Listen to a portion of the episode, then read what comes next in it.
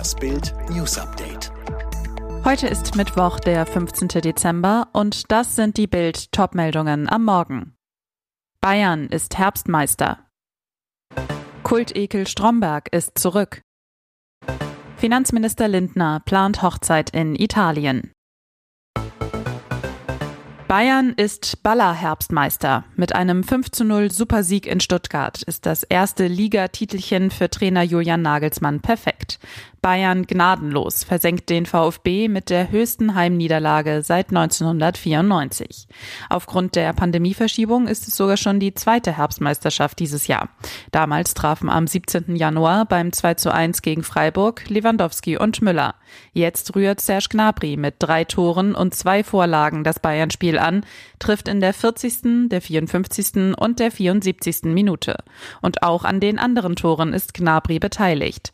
Erst schickt er Robert Lewandowski, der per Lupfer trifft. Danach versenkt der Superknipser eine Gnabry-Flanke. Jetzt hat Lewandowski den Bomberrekord von Gerd Müller mit 42 Ligatoren in einem Kalenderjahr eingestellt.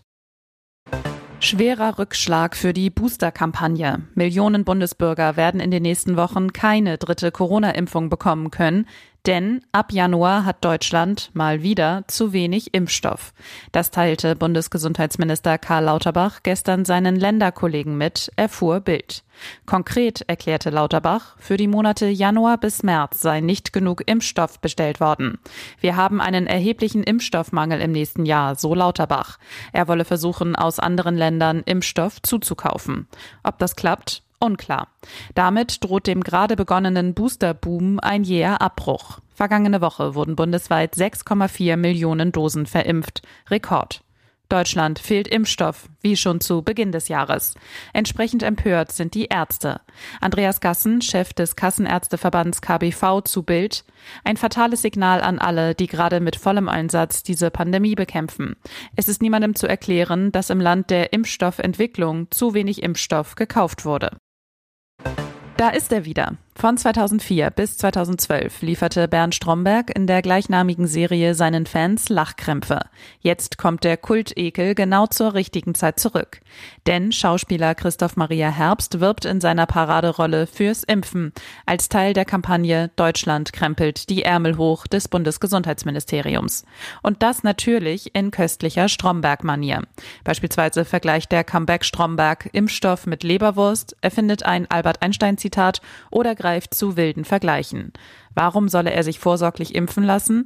Du kannst ja auch das Parkett rausreißen, ob darunter noch ein Teppich ist. Jeder von Strombergs Einwänden wird von einer eingeblendeten Aussage und einer Off-Stimme widerlegt. Die sechs 30 Sekunden Filmchen stammen aus der Feder von Strombergs Schöpfer Ralf Fußmann. 3000 Euro Rente im Monat, davon träumen Millionen Senioren.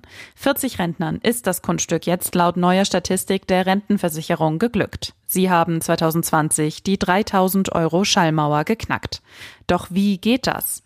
Für die Maximalrente muss ein Arbeitnehmer mindestens 45 Jahre lang in die Kasse einzahlen und dabei jedes Jahr die Beitragsbemessungsgrenze erreichen, erklärt Rentenberater Andreas Irion. Die liegt derzeit bei rund 84.000 Euro, so Irion. Für jede Einzahlung bekommen die Arbeitnehmer Rentenpunkte gutgeschrieben. Ein Punkt steht dabei für das durchschnittliche Bruttogehalt in Deutschland. Maximal können sich Arbeitnehmer 2,04 Rentenpunkte im Jahr sichern.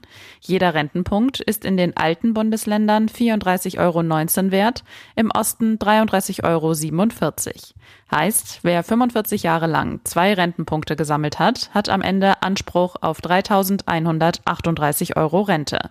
Rentenberater Irion hatte jedoch noch keinen Rentner, der so die 3000er Marke geknackt hat.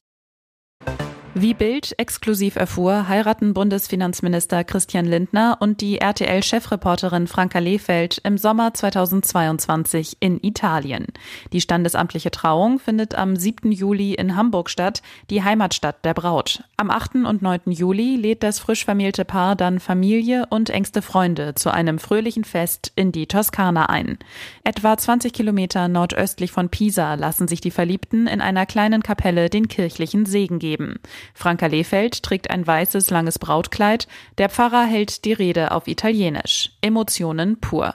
Gefeiert wird nicht im Hotel, sondern auf einem privaten Landgut, fern der Öffentlichkeit.